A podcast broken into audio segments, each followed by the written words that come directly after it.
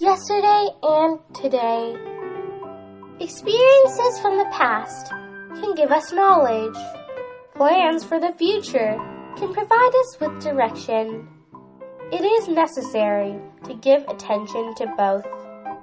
As we all have end of the year performance reviews, New Year resolutions, etc., etc.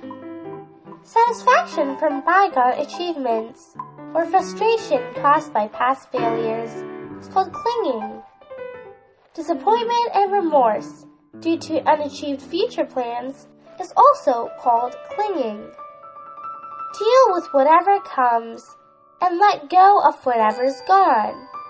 One would be easily caught up in emotions and afflictions by not seeing the rise and fall of causes and conditions for what they are, and hoping in vain that things would stand still from a certain moment.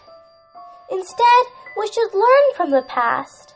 Let everything that once happened nourish us by reflecting on personal growth, doing good and making friends, being grateful, and so on. Such will create a better future.